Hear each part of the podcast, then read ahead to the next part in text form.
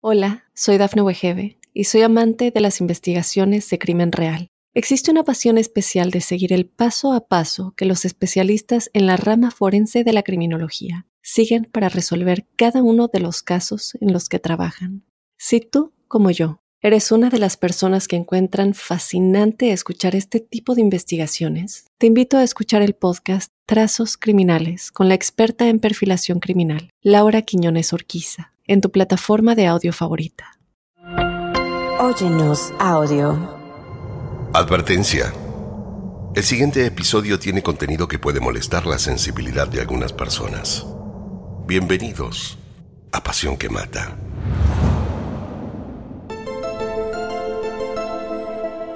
En la historia, han sido muchas las mujeres señaladas como viudas negras para equipararlas con la araña viuda negra como se la conoce una araña que tiene el peculiar comportamiento de comerse al macho luego de aparearse. La explicación biológica es que para producir sus huevos y tejer el saco de sus crías, necesita suficientes proteínas y otros nutrientes que le garanticen su supervivencia.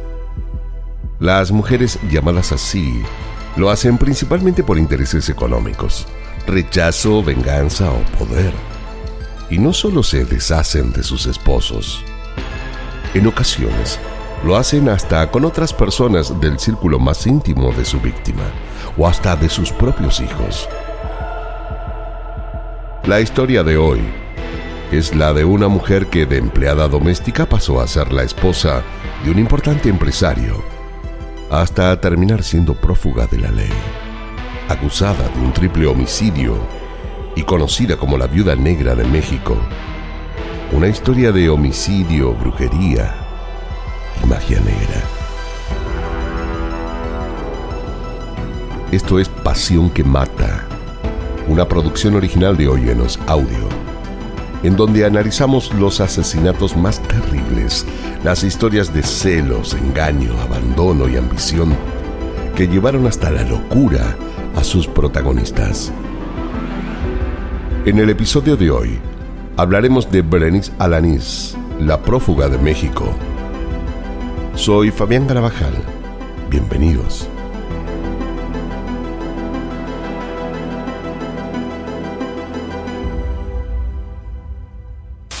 Un juez en México le impuso prisión preventiva a una mujer conocida como la Viuda Negra, acusada de ordenar el asesinato de su esposo e hijastros. Era un 20 de julio en Acapulco, al suroeste de México, en el estado de Guerrero. Más precisamente en Diamond Sun. Un vecindario exclusivo con mansiones, resorts de lujo entre playas de arena blanca, barcos y mucho sol. Ese día, en el puerto, un ciudadano llamó a las autoridades. Tengo información importante para darles. La mujer que están buscando vive aquí la mujer que estaba siendo buscada hacía tres años por la justicia era Berenice Alanis, nuestra protagonista. Su rostro había salido en todos los medios del país. Por tal motivo el hombre de la llamada la había reconocido con facilidad. Era la mujer más buscada, la viuda negra de México. Se le acusaba del asesinato de su esposo Jacobo Quesada y los hijos del empresario Jacobo Jr. y su hija Patricia, de solo 25 y 24 años de edad. Estudiantes ambos de la carrera de Derecho y con un futuro prometedor. Por fin habían logrado detenerla. Hacía más de tres años que lo intentaban sin resultados. Y es que antes de poder dar con ella en Acapulco, se la había visto en lugares como Querétaro, Puebla y Guerrero, incluso en Las Vegas. Pero al llegar la policía, ya no estaba. A pesar de que las autoridades junto a la familia del empresario ofrecieron una gran suma de dinero como recompensa a quien pudiera aportar datos, todas las detenciones anteriores resultaron fallidas. Ella tenía mucho dinero y podía pagar para no ser entregada y era que lo hacía. Las sospechas y denuncias involucraron a policías y exfiscales y aún están siendo investigados en la justicia de México. Pero ¿quién era Berenice Alanis? cómo era su vida antes de este terrible crimen. Esta es la historia de la Cenicienta, que terminó como una película de horror. Berenice venía de una familia de muy bajos recursos. Trabajaba mucho pero en oficios muy poco remunerados. Tomaba todos los trabajos que podía y era extraño verla en días de descanso. Vivía en una humilde casa y apenas lograba poder pagar el alquiler. Como toda mujer joven, albergaba el anhelo de poder lograr un estatus económico que le permitiera llevar una vida de lujos y viajes como veía en las películas o en la televisión. Berenice conoció a Jacobo Quesada cuando éste la contrató como empleada doméstica. Él, un hombre mucho mayor que ella, casado en ese momento, millonario, que desde muy chico había demostrado gran talento para los negocios. Con tan solo 20 años, había contraído matrimonio con Patricia Arellano, con quien había tenido sus dos únicos hijos. Buen padre, responsable en sus negocios, de muchos amigos y una vida social amplia. Ella, en cambio, no tenía casi amigos. Tampoco se frecuentaba con sus familiares, más bien solitaria, y era mucho menor que él. Tenía tan solo 19 años. Al conocerlo cayó rendida al poder de Jacobo. No podía creer tanto dinero. Y conquistarlo fue parte de un plan. Ella estaba obnubilada con el dinero de Jacobo. Tanto fue así que puso mucho empeño en lograr enamorarlo. Jacobo tenía una suma aproximada de dinero de alrededor de los 20 millones de dólares, sin contar las propiedades y otros negocios. Era dueño de edificios, gimnasios y una amplia colección de vehículos de lujo que incluía un Corvette, un Mustang, un Grand Marquis y un Mini Cooper una colección de motos increíble, algunas obras de arte y una vida llena de viajes por todo el mundo.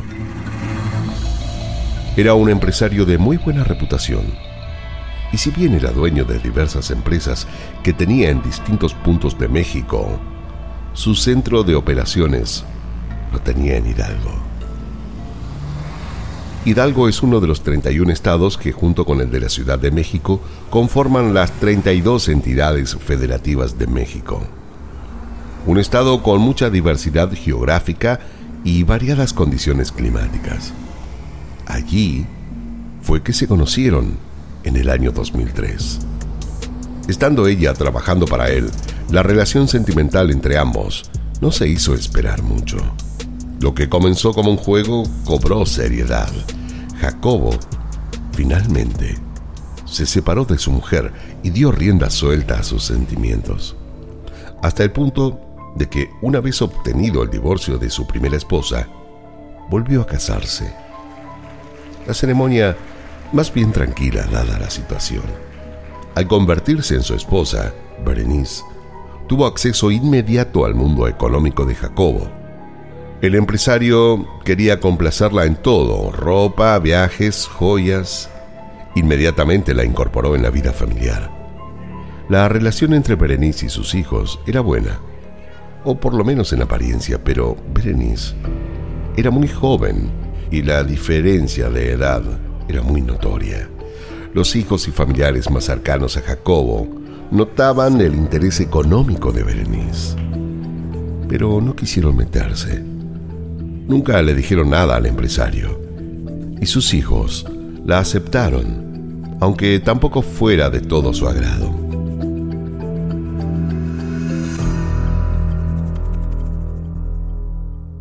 Hola, soy Dafne Wegebe y soy amante de las investigaciones de crimen real. Existe una pasión especial de seguir el paso a paso que los especialistas en la rama forense de la criminología siguen para resolver cada uno de los casos en los que trabajan. Si tú, como yo, eres una de las personas que encuentran fascinante escuchar este tipo de investigaciones, te invito a escuchar el podcast Trazos Criminales con la experta en perfilación criminal, Laura Quiñones Orquiza, en tu plataforma de audio favorita. Jacobo, al tener empresas diseminadas por México, debía ausentarse del hogar muy seguido debía viajar para controlar sus negocios y Berenice no lo acompañaba. Comenzó a quedarse mucho tiempo sola en la casa y en estos viajes de su esposo se vio tentada a tener un sinfín de amantes. No eran vínculos a los que pretendiera darle ningún tipo de continuidad, más bien eran encuentros sexuales, relaciones pasajeras, que no prometían más que una noche de sexo. Pero no solo salió con chicos de su edad que conoció en bares o discos, sino que también mantuvo relaciones con empleados de su esposo, a los que les tuvo que pagar para que guarden silencio. Y aunque le dijeron que lo harían, no lo hicieron. También tuvo relaciones con el hijo de Jacobo en varias oportunidades. Y como Hidalgo es un lugar donde todos se conocen, a Jacobo le empezaron a llegar comentarios de las infidelidades de su mujer, pero jamás llegó a sus oídos que también mantenía un vínculo con su hijo. A estos rumores al principio no les dio importancia. Pensó que la gente tenía envidia de su vida, que hablaban por hablar y que nadie podía entender que una joven tan bella estuviera con él. Intentó lo más que pudo minimizarlos, pero algo le había quedado en su interior. Una cierta desconfianza por lo que empezó también a viajar menos, pero los rumores siguieron llegando cada vez más fuertes. Él aún no estaba seguro de que esto fuera cierto, o no estaba del todo listo para asumirlo. Además, cuando lo habló con Berenice, ella lo negó por completo. Se puso a llorar desconsolada. Eh, ¿Cómo puedes pensar eso de mí? le dijo entre gritos y escándalos que ella amó. Jacobo no tenía una decisión clara y de alguna manera viéndola tan consternada por la situación, prefirió creerle. No le pidió el divorcio, pero sí le dijo que dejaran de vivir en la misma casa. Él necesitaba tomarse un tiempo y pensar. Hacía años que estaban juntos y jamás habían tenido problemas entre ellos. Le resultaba muy difícil creer que las infidelidades fueran ciertas de ser verdad, ella nunca lo había amado. No estaba seguro de qué hacer, y menos aún listo para tomar una decisión definitiva. Berenice entonces se mudó a otra propiedad de su esposo, una casa en la misma ciudad y cercana al hogar donde habían vivido juntos. Cómoda, muy bien decorada, prácticamente vivía como antes seguía contando con las mismas comodidades. Él, de hecho, la seguía manteniendo económicamente. Con esto, solo buscaba escarmentarla. Estaba demasiado enamorado como para tomar las cosas con seriedad y darse cuenta que Berenice solo tenía en él un interés económico. Esta situación llegó a los oídos de su equipo de abogados. Pronto le pidieron de reunirse una vez todos juntos, en las oficinas de Jacobo en la Ciudad de México, le manifestaron la preocupación que tenían. Sin decírselo directamente, ellos creían que Berenice estaba con él por dinero. Debían protegerlo. Y fue que, asesorado por ellos, tomó la decisión de quitar a Berenice de su herencia. Y no solo lo hizo, sino que además se lo comunicó al volver a Hidalgo, la llamó para encontrarse. Ella le pidió que fuera a su casa. Su idea del encuentro era otra. Él llegó serio. Estaba de alguna manera incómodo con lo que tenía que comunicar. Pero también observar su reacción le sería importante. Él era un hombre de negocios y era extraño que pudieran mentirle. Cuando se lo dijo, Berenice intentó disimular su asombro con éxito, aunque por dentro no lo podía creer. Jamás pensó que él le haría algo así. Lejos de sentirse culpable por sus infidelidades, sintió rabia, ira. De ninguna manera permitiría quedar afuera de toda esa riqueza. Solo en dinero, la fortuna de Jacobo era superior a los 20 millones de dólares. Jamás volvería a tener una oportunidad así. Debía pensar en algo para recuperar la confianza de Jacobo. Era por lo que había apostado largos años. Su vida económica dependía de él. Lo primero que hizo fue tratarlo amorosamente. Se convirtió en una mujer sumisa y cariñosa. Quería demostrarle que no lo quería por su dinero, sino que realmente estaba enamorada de él. Que lo que había sucedido no volvería a ocurrir. Pero no era cierto que ella tuviera algún tipo de arrepentimiento. Quería que él tenga otra imagen de ella. Quería ganar tiempo para pensar fríamente en qué hacer. Pero con el correr de los meses y como la situación no se veía modificada, se dio cuenta que con esa actitud no estaba logrando ningún resultado. Habían hecho varios viajes juntos. Ella lo esperaba en la casa, cenaban, pero él aún se seguía mostrando distante. Ella lo llamó por teléfono y le pidió encontrarse. Pero no solos. También debían concurrir sus dos hijos.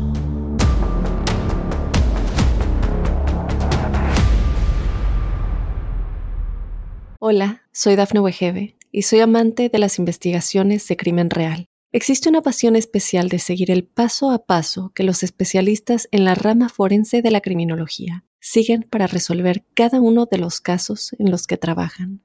Si tú, como yo, eres una de las personas que encuentran fascinante escuchar este tipo de investigaciones, te invito a escuchar el podcast Trazos Criminales con la experta en perfilación criminal, Laura Quiñones Orquiza, en tu plataforma de audio favorita. El 4 de abril de 2019, Jacobo y sus dos hijos viajaron de Hidalgo a la Ciudad de México en un vuelo por la tarde cuando finalizaron cada uno sus actividades. Y lo hicieron porque Berenice les había solicitado este encuentro con la idea supuesta de salvar asperezas. Pero Berenice tenía otro plan. Patricia, la hija de Jacobo, estaba absolutamente en desacuerdo. No quería ir. Fue difícil lograr que finalmente viaje. Pero tanto le insistió su padre que terminó acompañándolo. Cenaron todos juntos en una casa al lado del gimnasio, propiedad de la familia en México. Berenice se mostró sumamente cariñosa, aunque el clima en un principio era extraño. Nadie habló de lo que había sucedido o de por qué se habían separado. Y al transcurrir la cena, retornó cierto aire de normalidad. Parecían estar nuevamente en familia. Recordaron momentos juntos compartidos, se pusieron al tanto de las novedades, de la relación entre Berenice y Jacobo Jr. Tampoco se habló. No se hizo mención al motivo que los había llevado a separarse, ni tampoco de que Berenice había sido retirada de la herencia, aunque aún seguía casada con Jacobo. En apariencia todos parecían estar queriendo arreglar las cosas. Patricia fue la que más mostró su incomodidad. No quería a Berenice en la familia nuevamente.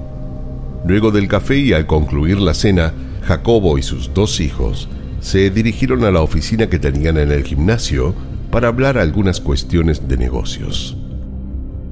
Berenice, por su parte, llegó al mismo establecimiento para hacer una rutina de entrenamiento. Al ingresar, le pidió al guardia de seguridad que la acompañe hasta el piso donde se encontraban las máquinas. El guardia acató su orden. Ella seguía siendo la esposa del dueño y de los pormenores familiares sabía poco y nada. Dejar la seguridad de la puerta no era lo que debería haber hecho, pero lo hizo. La esposa del dueño se lo estaba pidiendo. Así la entrada al edificio quedó absolutamente liberada. No había nadie quien controle la entrada o salida y las cámaras de seguridad habían sido movidas, apuntaban hacia una pared para no dejar registro. Berenice comenzó a practicar su rutina. Le pidió al guardia que se quedara con ella unos minutos. Subió la música al máximo y se puso a mirar su celular. Luego de un tiempo relativamente corto, el guardia dejó la sala, bajó para retomar su puesto en la entrada. Al hacer un piso por la escalera, se encontró con una imagen sangrienta en la oficina de Jacobo. Sangre por todos lados, objetos tirados en el piso como si hubiera habido una pelea carpetas tiradas, vasos rotos, siguió los rastros de sangre que lo llevaron hasta el baño. Y al abrir la puerta contra la pared, encontró apilados los cuerpos de Jacobo padre y sus dos hijos.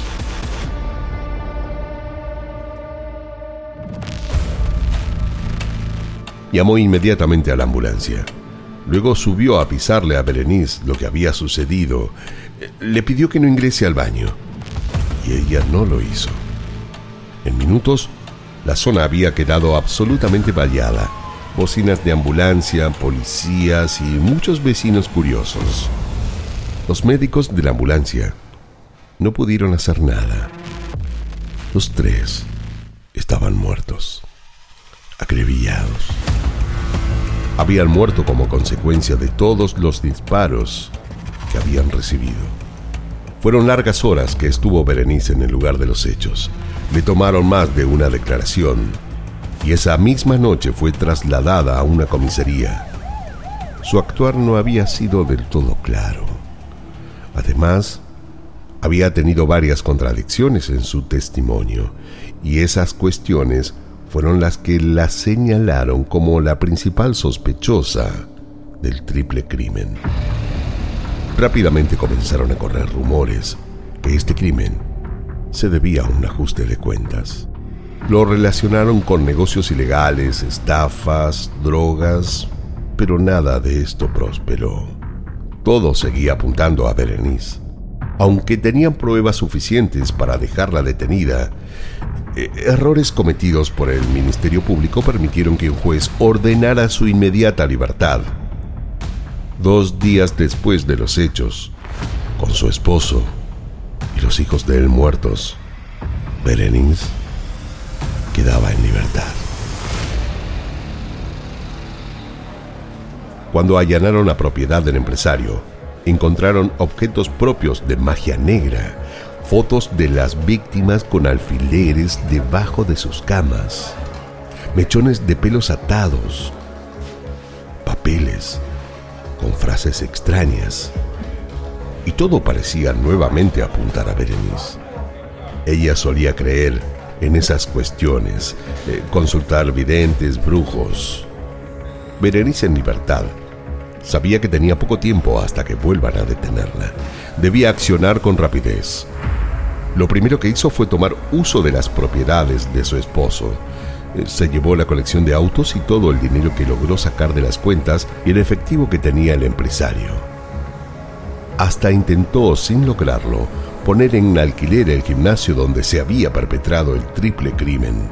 Y una vez hecho esto, se dio a la fuga. La familia de Jacobo junto con el gobierno decidieron ofrecer una recompensa para quien pudiera aportar datos a la hora de lograr su detención. La buscaron por todos los estados de México y cada vez que parecían estar cerca, volvían a perderla. La vez que más cerca estuvieron fue en Querétaro. Se alojaba en una vivienda muy lujosa de esa ciudad, pero la policía al llegar no tenía la orden de cateo. Para cuando la obtuvieron, Berenice ya se había escapado. Ella tenía mucho dinero en su poder. Podía comprar información, pagar para no ser detenida y vivir tranquilamente en la clandestinidad. Además, había falsificado los papeles de los autos que se había llevado de su esposo y había logrado venderlos. De ninguna manera quería ser descubierta. Su libertad era más bien impunidad y no estaba dispuesta a terminar entre rejas. La familia de Jacobo, por su parte, no cesarían hasta encontrarla. Pero Berenice no estaba sola. Su novio era quien la acompañaba en esta fuga y en varias oportunidades se los vio juntos, aunque con el tiempo estaban más escondidos. No era necesaria tanta exposición, pero sin que se lo hubieran imaginado jamás, Berenice fue detenida. La viuda negra fue ingresada al penal de Santa Marta, Acatitla, de la Ciudad de México. Se le detuvo, ¿por qué? Porque, bueno, esto fue el miércoles en Acapulco Guerrero. Es acusada del asesinato de su esposo y dos hijastros por una herencia millonaria.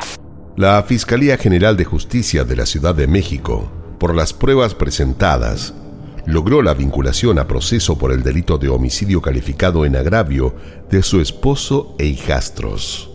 Un juez de control impuso la prisión preventiva a Berenice N., conocida también como la Viuda Negra. La Fiscalía General de Justicia de la capital dio a conocer que en la audiencia inicial el agente del Ministerio Público formuló la imputación contra esta mujer por el delito de homicidio calificado.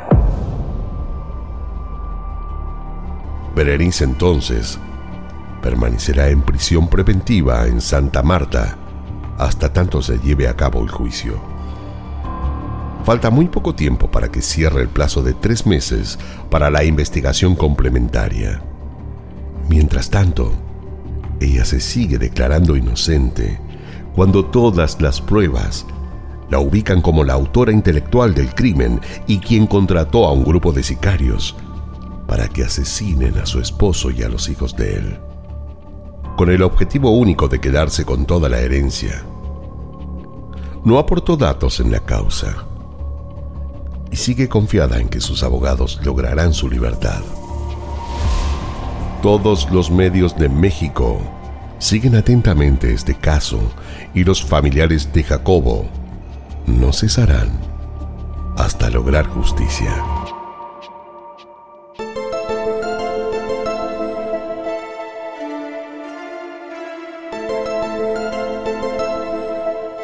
Esto fue Pasión que Mata una producción original de Oyenos Audio.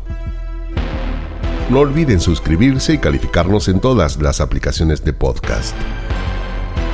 Soy Fabián Carabajal y nos escucharemos en el próximo episodio, en donde, como siempre, descubriremos cómo la obsesión puede confundirse con amor, cuando en realidad llega a ser una pasión que mata. En la narración, Fabián Carabajal. Producción ejecutiva, Dafne Wigebe. Johnny Producción, Débora Montaner. Edición y montaje, Fabián Carabajal, Diego Arce. Música original, Jano Joel.